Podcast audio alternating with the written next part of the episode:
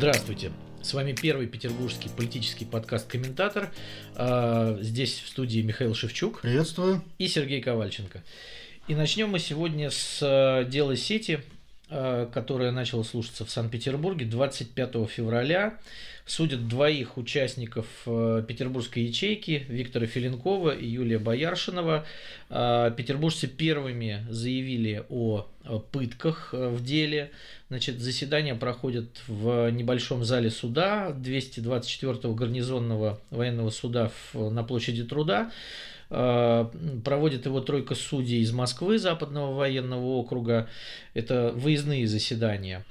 Э, значит, и э, первый же день заседаний принес нам сюрпризы, потому что, во-первых, заседание почему-то назначили на 15.00 начало, и потом, когда люди собрались у суда, а там сейчас идет ремонт тротуара, и само по себе здание маленькое, еще получается, что людям, которые пришли поддержать фигурантов дела сети, негде стоять. И вот они стоят под этим несчастным навесом, и люд, людям, которые хотят пройти по, по тротуару, поэтому им фактически там не пройти им приходится пересекать всю площадь э, таким ну, квадратом. Постой, мне кажется, все-таки самое главное здесь вообще то, э, что вообще на это заседание пришло так много людей. Потому что мы как раз вот в прошлом выпуске говорили о том, что э, в Петербурге и в Пензе, в отличие от Москвы, э, не приходило очень много людей, не, не было большой уличной против, э, активности, уличных протестов э, в поддержку дела сети. И вот как раз э, мы наблюдаем, что э, все-таки нет, все-таки в Петербурге э, люди тоже заинтересовались этим делом, тоже приходят к зданию суда поддержать фигурантов и тоже проявляют большую гражданскую активность. Да, и э, это в основном молодые люди. Э, это люди, которые, в общем, ну, я думаю, что знакомы с интернетом. Ну, несколько сотен человек, несколько сотен человек пришло э, в этот день к зданию суда, и все они хотели попасть внутрь. Все они скандировали свободу политзаключенным. Да, и еще одна деталь. Среди людей, которые пришли к суду, из известных людей был только депутат Максим Резник. В общем, каких-то звезд и випов больше не было. Ну, видишь, не было так сказать, отмашки сверху, потому что в деле Ивана Голунова, вот мы помним, в какой-то момент, видимо, прошла отмашка, и э, начали в защиту Голунова высказываться такие э, лояль, ло, лояльные деятели, э, типа Маргарита Симоньян даже, э, или там Анатолия Кучерены. И вот это было, бы, было как бы сигналом, что вот власть все-таки э, дает добро на то, чтобы выразить здесь э, свое недовольство. А в данном случае никакой такой отмашки не было. Напротив, Владимир Путин, кажется, заявил, что все-таки все-таки террористы. Все-таки террористы, да. А, и поэтому все, так сказать, стесняются выразить э, свое мнение и пойти в разрез э, с волей президента. Но вот меня, честно говоря, удивляет в этой истории поведение КПРФ местного, потому что ну, ну даже вот Геннадий Зюганов, он уже высказался по этому делу, то, что действительно там поддержал практически фигурантов э, и там осудил пытки, но петербургские деятели КПРФ, вот они никак не реагируют, там были какие-то комсомольцы, э, а у нас же целая фракция в законодательном собрании, там, не знаю, та же самая Ольга Ходунова, которая очень любит ходить по разным митингам, вот, э, которые проходят по разным поводам в городе, она могла просто даже обозначиться в этой толпе, там, и, но она этого не сделала. Никто из коммунистов, в общем, э, статусных никак э, фигурантов дела сети не поддержал, хотя, в принципе, они там социально близкие. Ну, коммунисты у нас, в принципе, такая очень инерционная политическая сила, которая с большим опозданием, как правило, на все реагирует. Возможно, они просто еще до сих пор э, не провели никакого заседания бюро, да. потому что у них же, как полагается, надо заседание бюро провести, э, где принять решение, а потом уже что-то там выпускать, заявлять и приходить куда-то. Ну, пока вот официально решение не принято, никто никуда не ходит. Такая вот структура, видимо.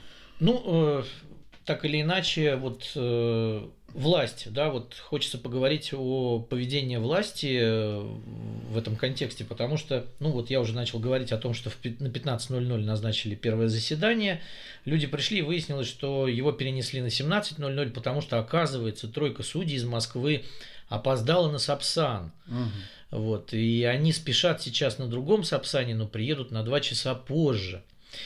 И вот у наблюдателей э, была такая версия о том, что власти просто хотят сбить немножко активность у суда, да, что люди все-таки зима сейчас, э, хоть и теплая, но не будут два часа стоять и, может быть, разойдутся, и тогда уже можно будет по-тихому начинать этот суд. Ну, по-тихому бы уже не получилось все равно. Если люди пришли, значит, они все равно следят за процессом. Ну да, просто мне кажется, власть, она не очень понимает, как работает вот этот общественный протест, и э, людей стало только больше к 17 часам, и там уже была давка внутри, и выяснилось, что зальчик э, рассчитан максимум на 30 человек, и с, учет, с учетом адвокатов, родственников и журналистов, э, поэтому, а другой зал, конечно же, нет никакой возможности найти, вот, поэтому вот только этот зал в нашем пятимиллионном городе подходит для суда по делу сети.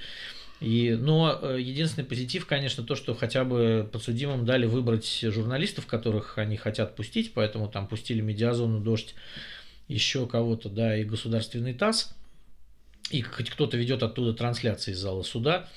Но, конечно, процесс получается, вот власти заявили, то, что процесс по делу сети будет открытый, а по факту-то он закрытый. Туда пускают по спискам каким-то.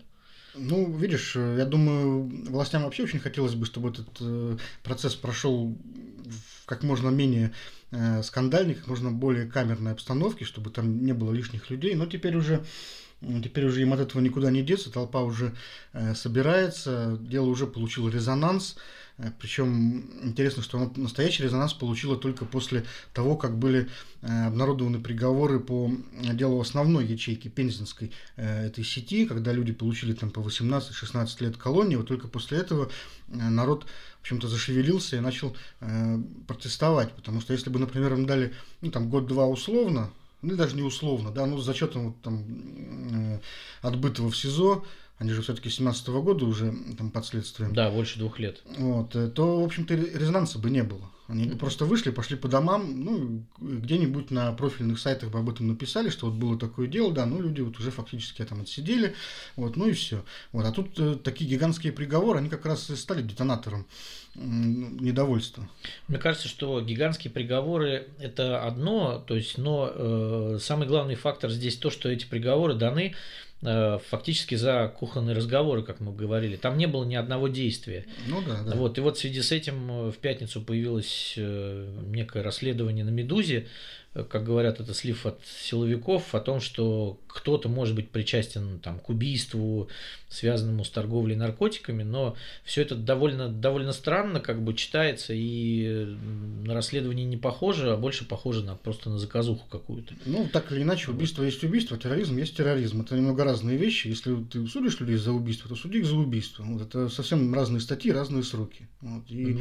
террористическое общество – это совсем другая история. Это мы с тобой понимаем. А общественность может воспринять это как, ага, ведь эти люди действительно что-то сделали, да, вот мы их защищаем. Одно дело защищать невинных людей, которые за кухонные разговоры получают 18 лет, а другое дело защищать убийц. Ну, видишь, это такой в некотором роде э, правовая необразованность. То есть э, у нас как-то э, в общественном сознании принято просто выдавать какую-то дефиницию подсудимым и делать заключение, что вот они в целом плохие люди или в целом хорошие люди. Если человек такой в целом плохой, то как бы можно уже вот за все что угодно осуждать, э, закатывать там на 25 лет, на пожизненное. Вот все равно, раз у человека плохой, то как бы и бог с ним. Вот. Это происходит, видимо, от ну, непонимания самой природы права. Вот, о том, что наказание э, должно быть связано с преступлением и должно быть ему соразмерно.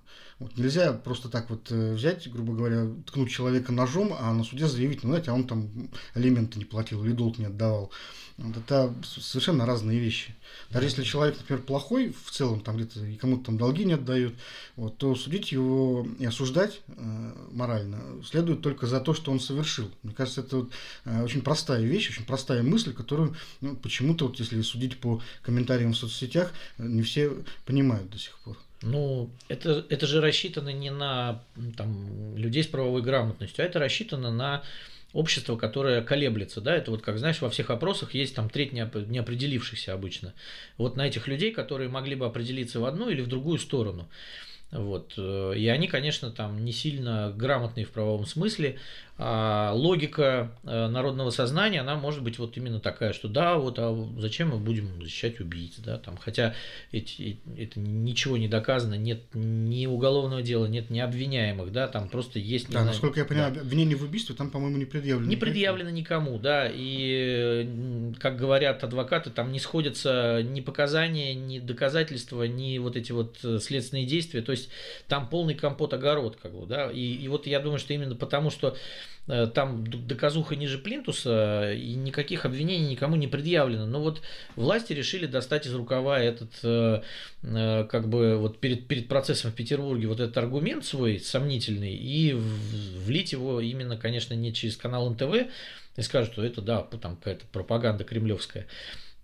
Сделали это через такое либеральное издание, у которого более-менее есть какая-то репутация. Вот. И именно в расчете на колеблющихся. Ну, кстати, интересно, если это либеральное издание, то, например, те люди, которые причисляют себя к лоялистам, к пропутинскому большинству, они как раз должны этому, наоборот, не поверить, потому что ведь либералы всегда врут. И получается, что это расследование, раз оно появилось на сайте Медузы, значит, это тоже какое-то э, вранье. Но мне кажется, это не, не, лояли, не на лоялистов было рассчитано, а рассчитано именно на вот э, людей из либерального лагеря, но колеблющихся, ну, так, сомневающихся. Так или иначе, это дело сейчас э, является очередным тестом на роль э, общества в политической Э, действительности России. И интересно, что вот как раз Владимир Путин уже сейчас признает, что э, это, эта роль растет. Вот на, в очередном выпуске своего видеоблога 20 вопросов Владимиру Путину. Э, он как раз с журналистом Андреем Ванденко обсуждал протесты, и в частности там затрагивалось дело Ивана Голунова, и в связи с этим Путин заявил, что вмешательство людей в сегодняшней России имеет значение. То есть он признал, что именно давление улицы Э, откорректировала э, отношение властей к делу Ивана Голунова. Э, и это уже хорошо. Ну да, мне кажется, что у Владимира Путина просто вот все это проходило перед глазами, потому что все это давление общества оно началось на экономическом форуме, потому что именно во время Петербургского экономического форума стало известно, что Ивана Голунова арестовали за так называемые наркотики. И тут же вот э, смазан был президентский день, и в Петербурге начались одиночные пикеты, и в Москве. И действительно, я думаю, что Путину, ну как бы Путин сразу спросил, да, потому что э, когда по э, вот э, зданию экспофорума шла вот эта вся колонна больших людей, и журналисты сумели выцепить Сергея Собянина, и мэра Москвы попытались у него спросить, а что же случилось с Голуновым, я так понял, что Собянин просто еще не знал, вот, и он э, там что-то буркнул и убежал, но Путин это видел. И, конечно, когда везде там появились таблички Голунов, Голунов, там люди стали рисовать самодельные плакатики, то, конечно, Путин наверняка спросил у Пескова, да, что, что это за Голунов и что вообще случилось. Ну, видишь, интересно вот. получается, что политика так или иначе все равно переместилась э, в не, такую неофициальную сферу. Она сейчас обсуждается на улицах, она обсуждается в интернете. То есть там политика. Политика там, где дискуссия. 20 лет нас убеждали, что э, парламент не место для дискуссий. Ну окей, но тогда парламент будет на улице. Сейчас посмотри, э, какое бы острое какой бы острый вопрос не вставал э, в России, какой-то конфликтной ситуации, вот она не решается в парламентах, не решается официальными институтами. То есть она всегда сначала обсуждается на улицах, и только потом, может быть, реактивно э, кто-то из э, представителей власти делает какое-нибудь там заявление. Вот. Но так или иначе, получается, что сейчас э, уличная политика первична по отношению к традиционной консервативной политике. Ну, потому что вот в эту традиционную консервативную политику общество-то и не пускают. Это такой э, жреческий фетиш. Э, там депутаты Госдумы Понятно, от какой партии должны быть в большинстве. Э, понятно, что в исполнительной власти только люди лояльные Владимиру Путину. Все губернаторы, как на подбор, предложены Владимиром Путиным. То есть в этой власти нет людей, которые могли бы завести эту дискуссию. Может быть, у некоторых даже иногда и рот открывается, и язык пытается повернуться, но они смотрят на этот портрет на стенке, да, который является источником их власти, и думают, да ну нафиг. И людям больше негде, кроме как э, на улицах, кроме как в интернете, обсуждать э, какие-то важные проблемные вещи. Да что ж тут говорить, сам, сам Владимир Путин уже пришел в интернет. И он же не дал интервью там большую каналу Россия 24 с людьми, которые заискивающие вглядываются ему в глаза и там говорят, Владимир Владимирович, вы прекрасный или замечательный, да, вот выберите два из двух вариантов. Э, вот. Э, а он выбрал именно формат э, интервью, которое будет выложено в интернете, и выбрал, в общем, ну, я не знаю, он ли выбрал или выбрал это Дмитрий Песков, но мне кажется, что собеседник довольно интересный у Владимира Путина и задает ему иногда вопросы, которые куда важнее, чем ответы Владимира Путина. Ну вот, видимо, поэтому э, сейчас и пошли разговоры о том, чтобы э, ликвидировать или переформатировать Единую Россию, поскольку в нынешнем виде она, очевидно, уже является таким не определяющим э, актором политики.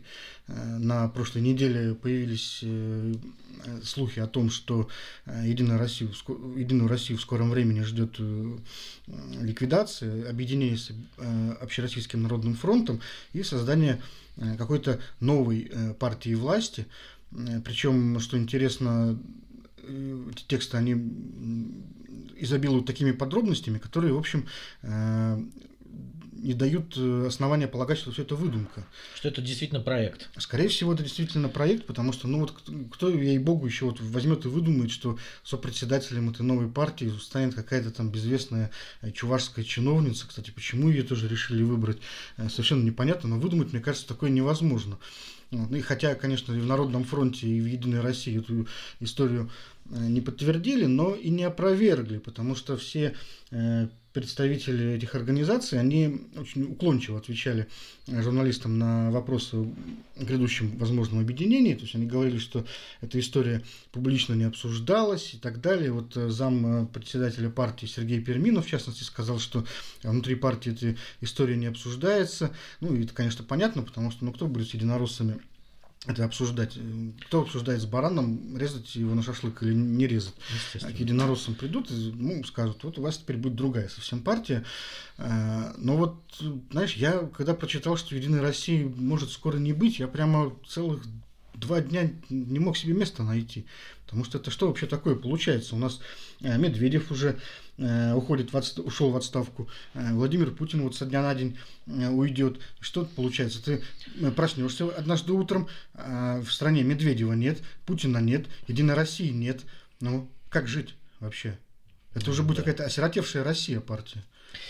Ну, ты знаешь, мне кажется, что все не так страшно, потому что как мы понимаем, Владимир Путин же у нас не покинет совсем, э, он не собирается ехать на лафете в Кремлевскую стену и уходить на пенсию, вроде бы он будет ну, где-то, ну, где мере, в стороне, не, да. Не сейчас, по крайней мере. Да, да, да, не сейчас, э, слава богу, да, а он будет э, каким-то образом вот стоять рядом с этой властью и подстраховывать ее там или, или советовать. А что касается Единой России, ты знаешь, вот я когда это все прочитал, у меня в голове сложился такой пазл, что вот и образ Единой России как э, уже э, сигареты, выкуренные до фильтра потому что, мне кажется, ресурс э, репутационный и агитационный и выборный, возможно, этой партии вот именно для игры в реальную политику, да, вот если власти хотят, чтобы выборы были хоть чуть-чуть похожи на выборы, мне кажется, что Единая Россия уже этот ресурс исчерпала. То есть там уже осталось только поджигать фильтр и курить вот эту пластмассу. Потому что, ну, смотри, вот сколько, сколько эта партия, вот сколько власть не делала ошибок, да, она пролонгировала любые ее решения. Единая Россия кричала я готова, я готова, да, в 6 утра встать и проголосовать в трех чтениях сразу за все, что вы дадите, да, вот, и, конечно, пенсионная реформа, это была последняя лопата, э, значит, в, на холмик э, вот этой партии, как э, публичной и возможной электоральной силы какой-то. И, конечно, если они, ну, они же видят ну, тоже. Почему, почему? Этот, в условиях отсутствия политической конкуренции Единая Россия могла существовать еще сколько угодно долго. Сколько еще шиисов появится в стране, сколько еще будет проблем, а нужно будет каким-то образом выпускать этот пар и создавать какие-то иллюзии. Естественно, они пытаются создать очередной симулятор, но Единая Россия, мне кажется, это уже такой отыгранный, как бы такой использованный презерватив, несколько раз постиранный, что то уже как бы заражение после него гарантировано. А смысл менять шило на мыло? Вот можешь объяснить? Вот сейчас появится какая-то новая партия с теми же самыми примерно людьми. Абсолютно это может, верно. может быть там в руководстве кто-то поменяется для, для приличия, вот, но в принципе, в общем и целом, это будет та же самая партия, куда войдут те же самые губернаторы, те же самые спикеры заксобраний, э, те же самые э, депутаты большинства. Ну, не, не, не получится же, мне кажется, вот так вот на кривой козе объехать э, внимание людей. Вот, люди же поймут, что это ну, все одно и то же. Какой смысл? Сейчас партия, в принципе, она существует. У нее есть структура, она ну, худо-бедно она работает, она может обеспечить выполнение каких-то задач. Почему вдруг какая-то другая структура справится с этим лучше? А, мне кажется, что у администраторов э, совершенно не меняется логика. А логика такая: время. Вот они пытаются все время потянуть время. Это каждый раз случается, когда меняются какие-то законы о выборах. Там. Это, это, это всегда случается, когда к ним приходят и говорят, что вы знаете, вот у нас такой кризис, и через 2-3 года не факт, что мы победим. И начинаются вот эти лихорадочные смены губернаторов, да, когда вот в 2012 году вдруг, э, э, значит, после протестов объявили о том, что губернаторов теперь будут выбирать, а не назначать. И там был переходный период до осени, и к маю Путин сменил практически всех губернаторов, переназначил, да, чтобы уже, то есть, ну, какие выборы, да, вот у вас еще 5 лет сидите, как бы. И они считают, что вот они, это, это знаешь, вот как мальчишки бальчиш, нам бы ночь простоять, да день продержаться. И, и все. То есть никакой здесь, мне кажется, какой-то стратегической цели нет. То есть сегодня мы угодили начальству, вышли из кабинета такие сказали, ух, все, слава богу, да, вот еще неделю можем жить спокойно, как бы, да. А что будет дальше? А кто его знает, что будет дальше? Никто не знает только кроме Господа Бога. Но тут как бы э, это уже другая история. Поэтому они все время, э, никто не мыслит стратегически, все это такие тактические ходы. Вот сейчас Э, заменим Единую Россию на какую-нибудь э, там э, Россию прекрасную или еще какую-нибудь там партию с другим названием, но с теми же самыми людьми. И это ничего не изменит. Ну ладно, там электорат обманем еще на один цикл. Вот. А то, что эта партия будет точно такой же, и эти люди будут точно такими же, они будут делать то же самое, да, и когда в регионе у тебя будет проблема типа ШИСа, эта новая прекрасная Россия также повернется задницами к этим людям и будет сидеть и ждать, да, вот как у нас, это вот лучшие примеры питерской активности, да, там парк Малиновка, несколько депутатов единороссов в этом районе, значит, э, вся активность гражданская, по э, значит, борьбе с храмом, который должен там строиться, ни один единорос не открывает рот, ни разу. То есть ни люди, в ту, ни в другую сторону. Ни в ту, ни в другую сторону, абсолютно. Они все сидят в окопчиках и ждут. И эти люди просто будут по-другому называться, но действовать они будут ровно, то, точно так же. Ну, кстати, зря. Мне кажется, что Единая Россия, у меня не, не очень стандартное такое отношение. Я все-таки считаю, что из нее вполне могу получиться толк. И я считаю, что если бы как раз в постпутинской России создавать систему политической конкуренции, то вот Единая Россия, как один из акторов этой конкуренции, вполне могла бы существовать э, на общих основаниях и быть вполне такой, ну, обычной партией, ну, с несколько откорректированным курсом, но такой, скорее даже праволиберальной. Мне кажется, что она настолько замазана уже вот этим всем хозяйством, всеми этими яровыми, э, там, не знаю, и всякими разными Милоновыми, и еще кучей людей, которые ну, видишь, сейчас сделали очень много для сейчас, этой партии. Сейчас выбора нет. Вот у людей, которые идут в политику, у них по большому счету нет особенно выбора. Поэтому всем приходится идти в Единую Россию, и все они э, там, несут каждый свое, каждый свою чушь. Вот. А если бы, например, появился у них выбор, да, было бы несколько таких партий, э, более-менее претендующих на власть, серьезно, то они могли бы выбирать, и, допустим, радикалы э, шли бы там в какую-то радикальную партию, э, леваки в какую-то там левую партию. Но вот у нас, к сожалению, был такой проект неудавшийся, да, «Справедливой России», когда считалось, что как раз э, социалистической направленности персонажи могли бы вот туда идти. Они, кстати, пошли на первое время. Несколько лет «Справедливая Россия» была вполне себе такой ну, адекват... интересной, ну, да. интересной, адекватной политической силой, да, пока им не отказали в субъектности э, и независимости. Вот, ну так или иначе, вот именно такая система, э, она, мне кажется, могла бы вполне в России работать. Почему, бы, почему вы считаете, что она не может работать? Почему считается, что должна быть какая-то обязательно единая монолитная политическая сила? Я не понимаю. Нет, ну вот ты тоже говоришь, э, людям некуда идти, они идут в Единую Россию, как бы, да, там, э, вот это то же самое, что сказать, вот маленький городок, да, людям нечего делать, они все колятся. Ну, может быть, они... Подожди, знаешь, ну, и всегда есть выбор, а может быть, не идти в Единую Россию? Вот просто реально ну, не взять и не идти ты, в Единую у, Россию. У тебя есть выбор, допустим, у тебя или идти в Единую Россию, или вообще просто не заниматься политикой. Ну хорошо. Но Я... Если ты занимаешься политикой вне Единой России, то ты э, заранее обрекаешь себя на маргинальную роль. Вот ну, так. Понятно, но э, в Единой России это тоже роль незавидная. У, у тебя не ну, будет никакой ну, субъектности, ну, ты там, все время там, будешь зависеть от команд. По, край, по крайней мере, там есть хотя бы варианты, что можно там как-то себя проявить, куда-то выдвинуться и так далее. Но это же не партия. Партия так не работает политическая. Политическая партия это все-таки какой-то процесс. А когда тебе все время что-то спускают сверху, и ты должен что-то одобрить только. Да, да, да. Вот я, они же все время я, должны что-то одобрять. Вот это проблема Единой России. Это проблема, они не субъекты. Это проблема Единой России в путинский период поскольку над ними есть Путин. Я тебе как раз говорю про то, что в постпутинский период, когда не будет уже от этого верховного сказать, главнокомандующего политического. Вот именно в этой ситуации как раз Единая Россия могла бы стать нормальной, приличной партией. Вот, без этого вот э, э приказного тона приказного характера в отношении к верховным начальством. Она могла бы стать, мне, мне кажется, актором вот, политического процесса. Вот, и, в принципе, там, конкурировать с кем-то на равных. Но почему-то считается, что это невозможно, что обязательно должна быть какая-то давлеющая вот у нас в России сила, которая э, все э, пожирает. Вот э, посмотри, опять-таки, несколько дней назад глава администрации президента Сергей Кириенко объявил о старте нового политического проекта «Лидеры России. Политика». Я вам даже да. пояснил, что сначала он должен был называться «Политические лидеры», но потом решили, что он будет называться «Лидеры России. Политика». Это очень э, важное упоминание, э, важная оговорка, потому что э, тем самым дается понять, что готовятся не политические лидеры, а лидеры России в рамках Э, проекта подготовки э, управленцев, безликих совершенно, которые не имеют э, там, ни взглядов, ни мнений, ничего, и которых готовят только управлять.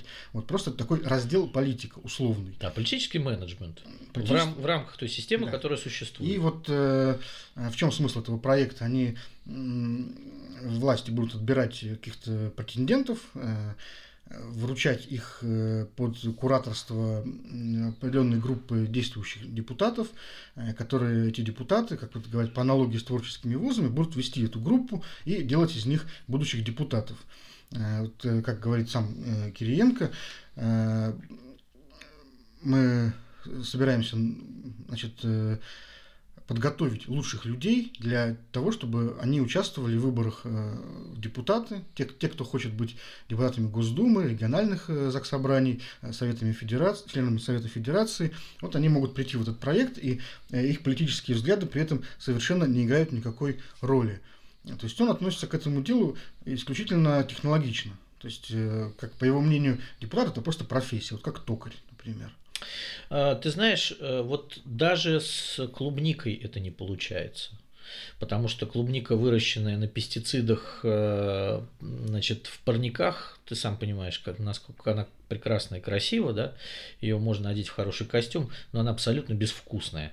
И если мы возьмем обычную клубнику, которая растет на грядках у людей, да, или дикую землянику, да, насколько она прекрасно пахнет и как она хороша на вкус.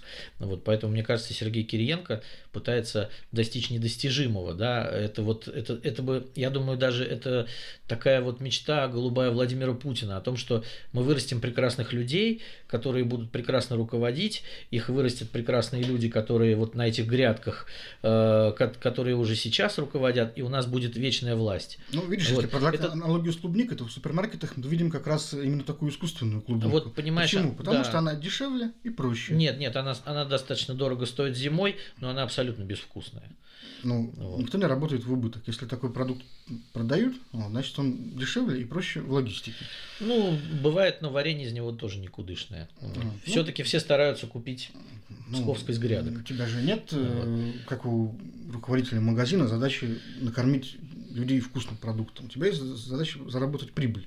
Да, вот. Почему? вот поэтому ты продаешь то, что приносит тебе прибыль, а не то, что там вкусно или невкусно. А теперь посмотри, сколько маленьких магазинчиков сейчас появилось с овощами, фруктами и всякой снедью, э, которые нет супермаркетов. А узбекские лимоны, например, куда вкуснее, чем та гадость, которая продается в больших магазинах. Отлично. Вернемся к Единой России. Вот.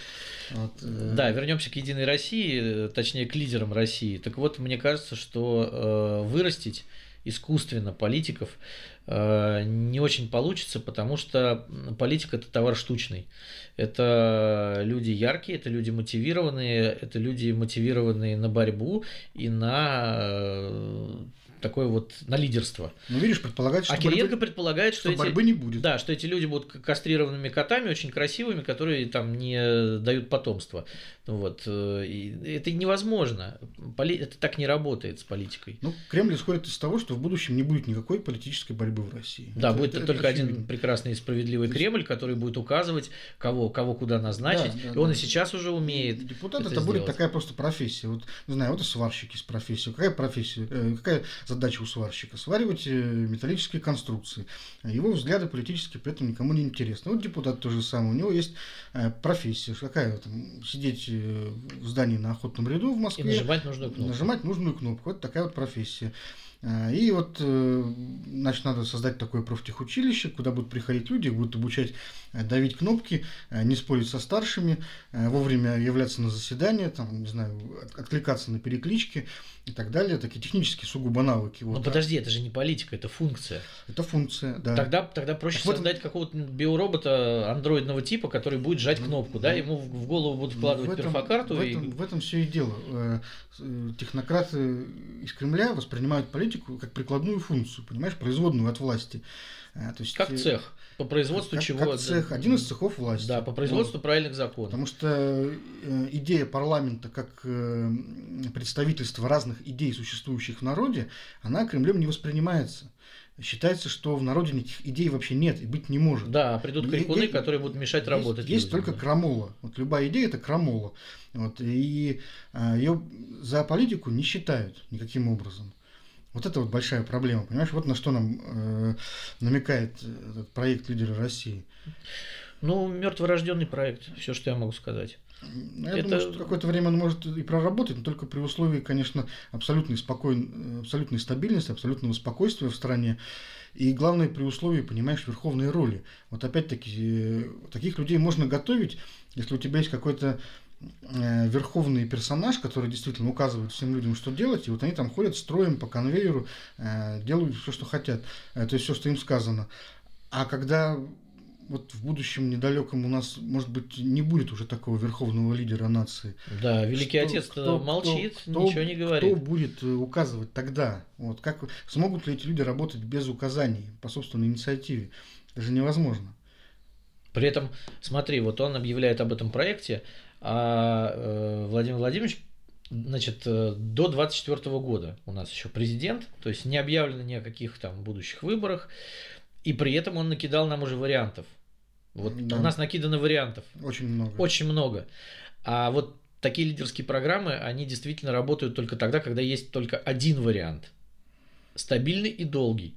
А вот ближайшие несколько лет, 4 года точнее, мы еще должны думать, какой из этих вариантов победит. Этот, этот или этот.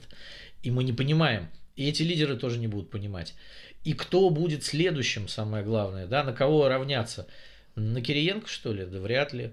Вот, это довольно странная история, потому что равняться нужно на кого-то сильного и большого, да, там. Ну, а может быть, Сергей Владимирович рассчитывает еще очень долгое время быть таким теневым кардиналом, лет 10, может, может быть. Может быть, он рассчитывает на что-то большее. Он относительно молод еще. Что вот эти вот молотки, которые он создаст на своем политическом производстве, приведут его к власти. О, ну это уже слишком такой долгосрочный, долгосрочный прогноз, долгосрочные предсказания. Давай посмотрим еще немного. Что у нас там с Конституцией? Наша очередная серия. Ну, с Конституцией у нас э, все э, тоже довольно живо. Каждую неделю Конституция нам преподносит какие-то сюрпризы. Вот, я думаю, что скоро этот проект уже разрастется до каких-то нескольких томов и будет похож на э, прецеденты английского права, да, там, с которые сидят судьи с огромными фолиантами вот этими. Ну вот на этой неделе у нас выяснилось, что все-таки 22 апреля э, будет проводиться всенародное голосование. Так там, по там вроде раньше было известно. Но это, эта дата называлась, да, вот и э, было распоряжение Владимира Путина о проведении этого прекрасного всенародного действа, но вчера на встрече с рабочей группой 75 э, официально была названа и одобрена главой государства было сказано, что 22 апреля, и очень интересно, кстати, как это дело обосновывалось. И это обосновывалось не 150-летием со дня рождения Владимира Ильича Ленина, которое э, грянет в этот день, а это обосновывалось немножко другими, даже мистическими причинами. Вот интересно, как ты думаешь, э, э, почему забыли Ленина? Ну, давай, подожди, процитируем все-таки сенатора Андрея Клишеса, э, который объяснил логику выбора э, таким э, очень простыми соображениями. К 19 апреля, сказал сенатор Клишес, заканчивается православный пост, а 24 апреля у мусульман начинается месяц Рамадан. То есть э, день голосования по поправкам в Конституцию э, уместили после окончания православного поста и до наступления Рамадана у мусульман. То есть чисто по религиозным соображениям почему-то, ну, официально, по крайней мере, вдруг назначили совершенно светское мероприятие, вот, потому что, видимо, считалось, что, что мусульмане в Рамадан не смогут э, прийти голосовать, что ли, или как? Мне кажется, что... Или что православные в пост не смогут прийти э, голосовать? Нет, это, скорее всего, будет настолько греховным действием, что э, в пост и в пасхальную неделю, в страстную и в, во время Рамадана проводить такое будет просто кощунство. Не, ну мы помним, что у нас вот был такой губернатор Георгий Сергеевич Полтавченко, который э, в православный пост э, старался не подписывать вообще никаких документов. А, видимо, считается, что э, участие в референдумах тоже является каким-то греховным делом. Нет, ну, Георгий Сергеевич в данном случае, конечно, путеводная звезда для Клишеса, потому что на Петров пост в летом он вообще уезжал на Афон каждый год и старался здесь не быть в этом вместилище греха и порока. Вот. Э, но э, мне кажется, что в данном случае дата еще хороша тем, что 22 апреля ведь могло стать массовым э, праздником для коммунистов, и они могли выходить на свои акции а обычно в дни выборов у нас... А им э, теперь надо разрешить акции как раз. Они разрешат, потому что в дни голосования обычно акции не согласовываются. Это специальный день. А, а это специальный день, но у нас ведь и процедура специальная, и специально э, для, этого, для этой цели э, придумывают и разрабатывают. Поэтому мне кажется, что именно в этот день можно каким-нибудь отдельным э, правовым актом разрешить коммунистам устраивать любые митинги и акции, но только э, у дверей избирательных участков с условием, чтобы э, все участники потом пошли и проголосовали э, за поправки в Конституцию. Нет, ну, в принципе, для повышения явки это возможная история, и даже как бы такая довольно креативная. Ну, с портретами Ленина, Сталина, может быть, даже Леонида Ильича Брежнева, э, можно сказать, колоннами, чтобы люди шли э, на эти референдумы. И, между прочим, э, многим участникам этих коммунистических митингов для них это будет такая ностальгическая история, потому что все вот советские демонстрации и голосования, они же происходили ровно по такой же совершенно схеме. То есть также люди ходили голосовать за единственного кандидата, а без всякой альтернативы, но при этом все это подавалось как великий праздник, поэтому я думаю, что вот очень многие члены КПРФ даже э, порадуются такому вот, такой организации процесса, они прямо вот ощутят себя прям в молодости, вот где-нибудь так в 60-е годы, 70-е, да. вот, как старые добрые времена. То есть зажглась лампочка, выделилась слюна. Да, да, совершенно верно. Да, да, да, это, конечно, прекрасно. Ну вот, кстати, такие вещи, это, в принципе, э, созвучно с заветами э, Владислава Суркова, который очень долго возглавлял в России внутреннюю политику, и он на этой неделе э, дал интервью. Первое э, после отставки. Да. Мы как раз на прошлой неделе обсуждали. По-моему, это первое в жизни его интервью. Да. Не, ну что ты, какое первое в жизни? Нет, до этого он разговаривал с нами текстами. То есть он писал тексты, вот эти вот нет, нет, нет, народ. Интервью а у него вот... совершенно точно были. Не, не, не. Это было еще в нулевые годы. Во-первых, было э, очень знаменитое его интервью «Комсомольской правде», где он заявлял, что лимоны и яблоки растут на одной ветке, а, а, обосновывал необходимость э, репрессий в отношении э, любой оппозиции, как яблочников, так и нацбулов тогда очень популярных. Вот это было, это интервью у него точно совершенно было. Подожди, оно было авторизовано? По-моему, оно какое-то... Нет, нет, он нет, всегда же под источник говорил. Оно было, вот именно это интервью было авторизованным, именно поэтому оно тогда э, навело столько шороху. Э, и до сих пор, вот видишь, я даже помню цитаты из этого интервью. Как минимум одно точно было. А вот, э, ну да, ты прав, конечно, что он очень редко общался с народом, и интервью Владислава Суркова – это такой штучный товар. Да, он там высказался по многим вопросам, в частности, по Украине. Э, на этом направлении он работал помощником президента в последние годы. Но и высказался вот на нашу любимую тему по поводу Конституции. Он сказал, что если будут в итоге как-то уточнены полномочия президента, а вроде бы об этом тоже говорилось, то правовая логика приведет к необходимости заново начать отсчет президентских сроков, потому что уже с новыми полномочиями это будет уже как бы другой институт президентства. Ну, вот мы тоже говорили о такой возможности, это один из вариантов, который э, дает нам Конституция. Но если об этом говорит Владислав Сурков, то, может быть, к этому стоит прислушаться. Хотя, вот, понимаешь, мы не знаем, насколько он сейчас э, человек, которому прислушиваются в Кремле. Вообще-то Владимир Путин уже прокомментировал слова Владислава Суркова. Он сказал, что это мнение гражданина. Это разве не Дмитрий Песков? Э, ну, Дмитрий Песков э, сослался на, значит, Владимира а, Путина, процитировал да, шефа. да, процитировал шефа и сказал, что это мнение, но он не сказал, что это не, невозможно. То есть это, он не сказал, что это ерунда какая-то, нет, этого не будет. Он сказал, что это мнение гражданина. Да. А у других граждан может быть другое мнение, а может быть и такое же мнение. Да, совершенно верно. То есть нам Дмитрий Песков опять оставил люфт для э, всяких разных измышлений. У меня такое ощущение, что вот э, окончательный текст э, поправок в Конституцию нам выкатят примерно 21 апреля, вот, за день до голосования, чтобы никто не смог его прочитать, оклематься, понять, что вообще происходит и что, собственно говоря, людям впаривают. Ну, скорее всего, ты прав, потому что э, мне кажется, что вот эта вот э, история с, э, с группой 75, которая что-то там разрабатывает и вбрасывают какую-то всякую ерунду, то это, это вот дымовая завеса. Потому что будет очень много-много всего, что будут обсуждать. Ой, опять там, значит, гей-браки хотят запретить, там еще что-то хотят запретить, там глубинный народ какой-то вписать, потом там тещу из Саратова вписать в эту конституцию. То есть и все это будут обсуждать, а потом в конце действительно скажут, о, э, и вот э, член рабочей группы Галина Хованская, депутат Госдумы, она, кстати, и рассказала, что действительно э, самые главные инициативы а, они будут рассматриваться в Госдуме на комитете по законодательству. А вот эта рабочая группа это всего лишь это всего лишь просто такой как бы... Экспертный орган. Э, не то чтобы экспертный даже, а это общественный орган. Хор. Знаешь, как в древнегреческой трагедии всегда вот есть хор на заднем да, плане. Да, и получается, что на самом деле вот то, что она рассказывала, то, что рассказывала Елена Лукьянова, э, профессор высшей школы экономики, юрист-конституционалист, она сказала, что ну, вообще это просто будет процедура внесения поправок ко второму чтению. А все, что вот это вот про там ткачих-поварих, это, это все для того, чтобы люди обсуждали. Действительно, э, там выжимки и главные поправки будут э, известны, скорее всего, к последним дням.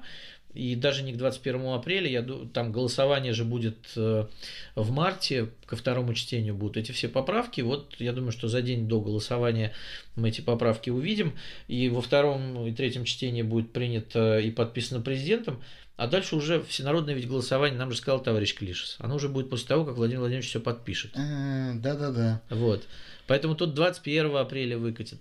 Э, это не важно, да. Главное, что выкатят там 11 э, или какого там марта, еще непонятно, когда будет второе чтение, не назначено. Вот перед вторым чтением за сутки, я думаю, что появятся какие-то действительно важные поправки, которые и будут приняты, а дальше всем скажут, всем спасибо, все молодцы, все обсудили, да, конечно, вот это все да, прекрасно. Пост закончится, разговеемся. Да, да, да, нет, я думаю, что им скажут не так, чтобы они себя там уважали хоть чуть-чуть и в другой раз тоже пришли в эту комиссию, им скажут, что вы молодцы и вы выдали очень много идей для принятия федеральных законов и всяких там актов, и мы, конечно, изучим весь этот ваш опыт, как бы спасибо всем, до свидания, кому-то раздадут государственные награды за это дело, там ордена и все. Вот. А действительно, мне кажется, что главные поправки-то они уже обозначены, они есть. Вот.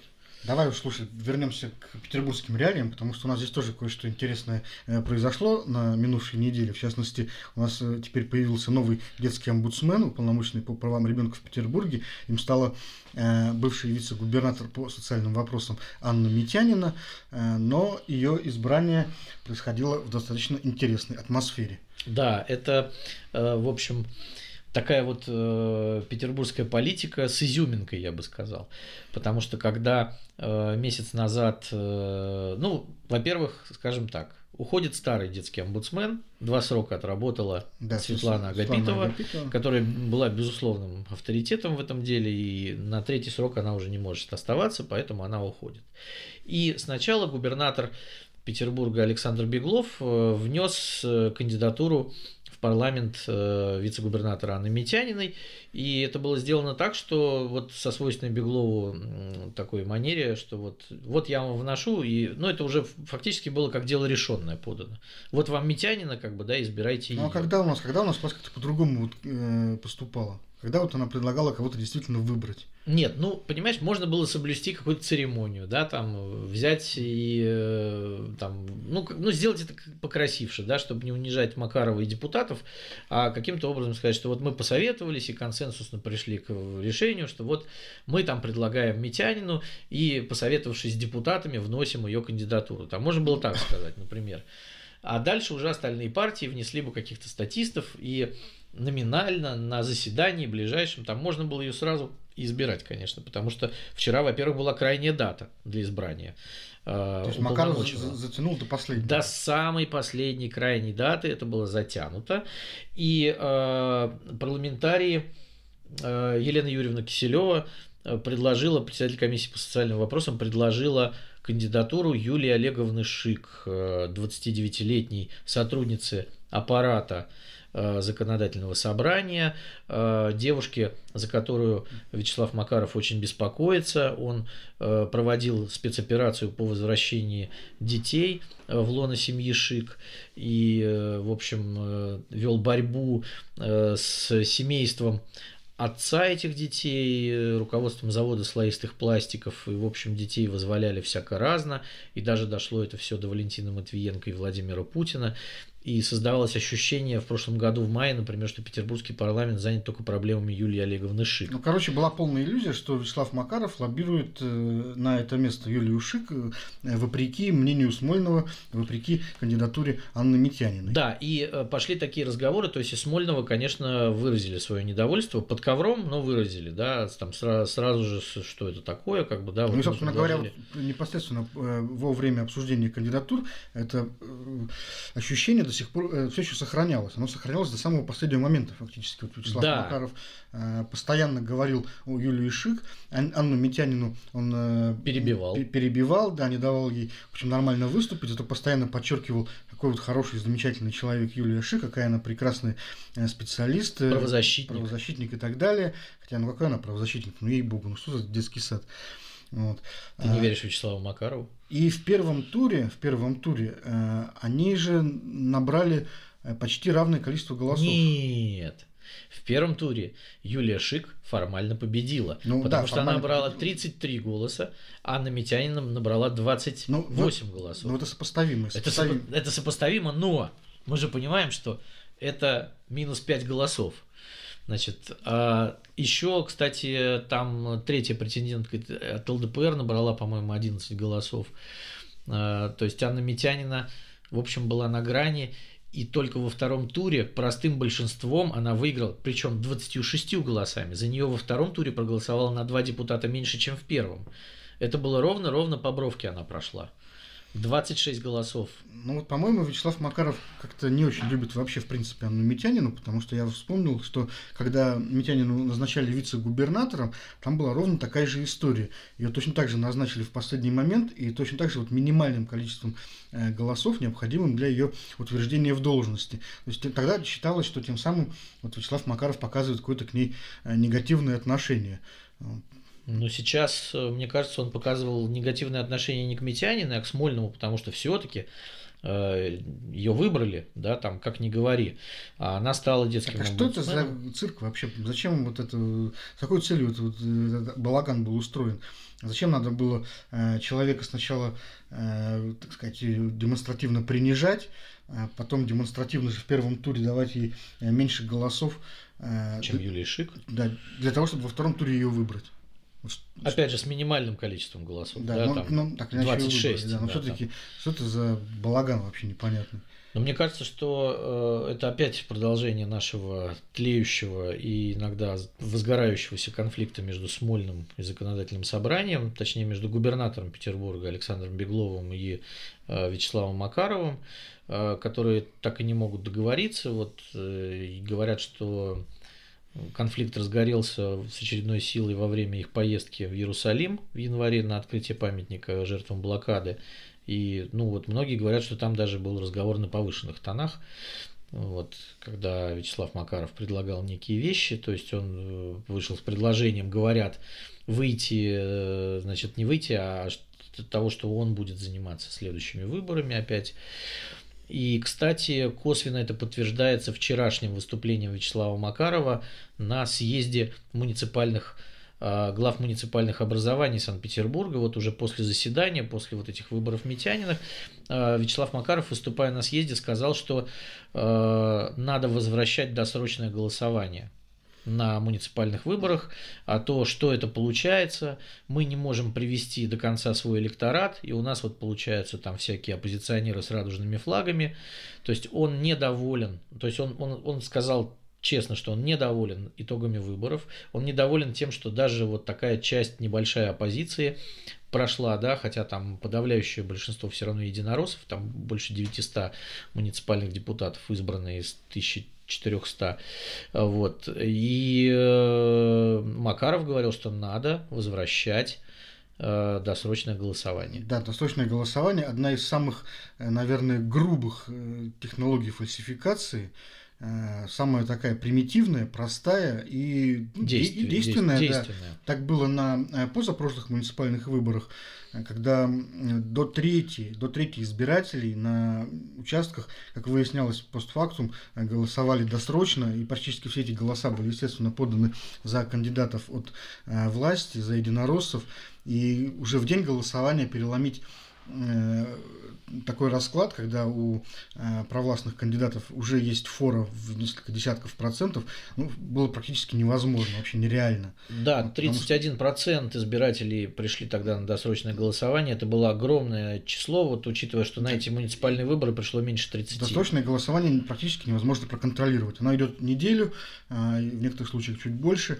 И... 10 дней. Да, 10 дней. А, и получается, что партия должна, ну, оппозиционная партия должна, например, выдвинуть своих наблюдателей. Ну, они по закону имеют право присутствовать на точном голосовании, но получается, что им надо 10 дней э, с 8 до 8 э, сидеть в помещениях избирательных комиссий и наблюдать за досрочным голосованием. Ну, конечно же, э, невозможно найти такое большое количество людей, да даже небольшое, которые согласятся 10 дней сидеть вот от звонка до звонка, брать отпуск, получается, за свой счет ради этого. Ну, то есть, фактически, это неконтролируемая история абсолютно. Там можно вбрасывать что угодно, рисовать что угодно, никто даже не увидит этого. Ну да, я сам был свидетелем в 2014 году, как э, во фрунзенской администрации просто было абсолютно бесконтрольное карусельное вот это вот голосование. И это, это просто беспредел. Э, то есть первые 7 дней голосования проходило в ТИКах.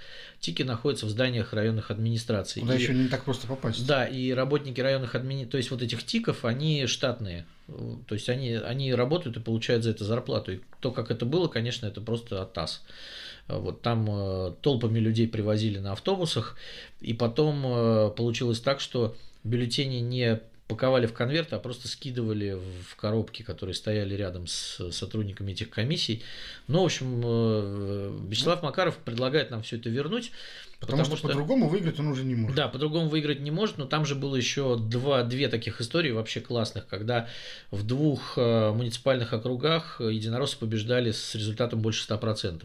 Вот знаменитый глава одного из муниципалитетов Андрей Жабрев, он в этот раз опять победил, он получил 124% на своем участке благодаря вот этому вот э, досрочному голосованию. Может быть, ходаки из далеких деревень специально приезжали в этот день, чтобы поддержать именно Андрея Жабрева. Да, там единороссы побеждали просто со сказочными результатами. Нет, ну мало того, что на тех выборах было все то же самое. И отсев кандидатов, то есть оппозиционеров всех отсеяли, кого могли.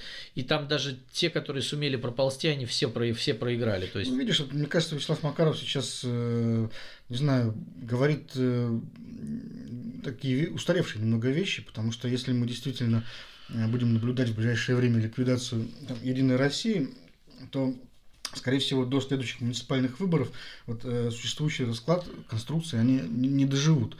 И если будет другая партия с другими целями, другими лидерами, ну, мнение Макарова по поводу досрочного голосования и вообще его мнение по каким-то другим вопросам, оно может уже быть не важным. Не играть никакой роли, да. Я, честно говоря, да, э, мне вот начинает казаться, что собственно, вся эта история вот с реформацией Единой России вообще была затеяна для того, чтобы хоть как-то Вячеслава Макарова вообще убрать, да, потому что ну, по-другому не получается. Сколько лет уже сколько лет уже пытаются с ним что-то сделать, и вот у него э, вот настолько монолитная вот структура партийная в Петербурге, что уже решили, ну давайте уже чертовой матери партию ликвидируем. Да, то есть засадный полк выбежит из кустов, да, и пошинкует всю эту историю. Вот. И тогда уже он не будет э, никаким э, руководителем. Ну, это, конечно, такая шутка, но в каждой шутке есть тоже доля правды, потому что если партию будут реформировать, то есть большие сомнения, что Вячеслав Серафимович Макаров останется руководителем отделения вот этой вот обновленной структуры. Поэтому то, что он сейчас говорит, ну,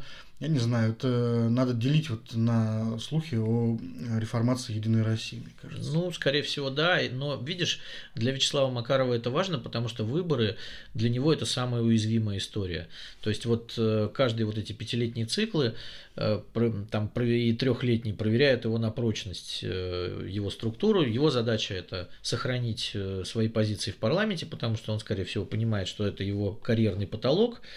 И э, единственная возможность как-то продавать э, вот эти вот вещи и э, делать какой-то бизнес и политическую карьеру у него остается только на его месте, поэтому он всеми силами пытается как-то закрепиться вот в, это, в этой истории.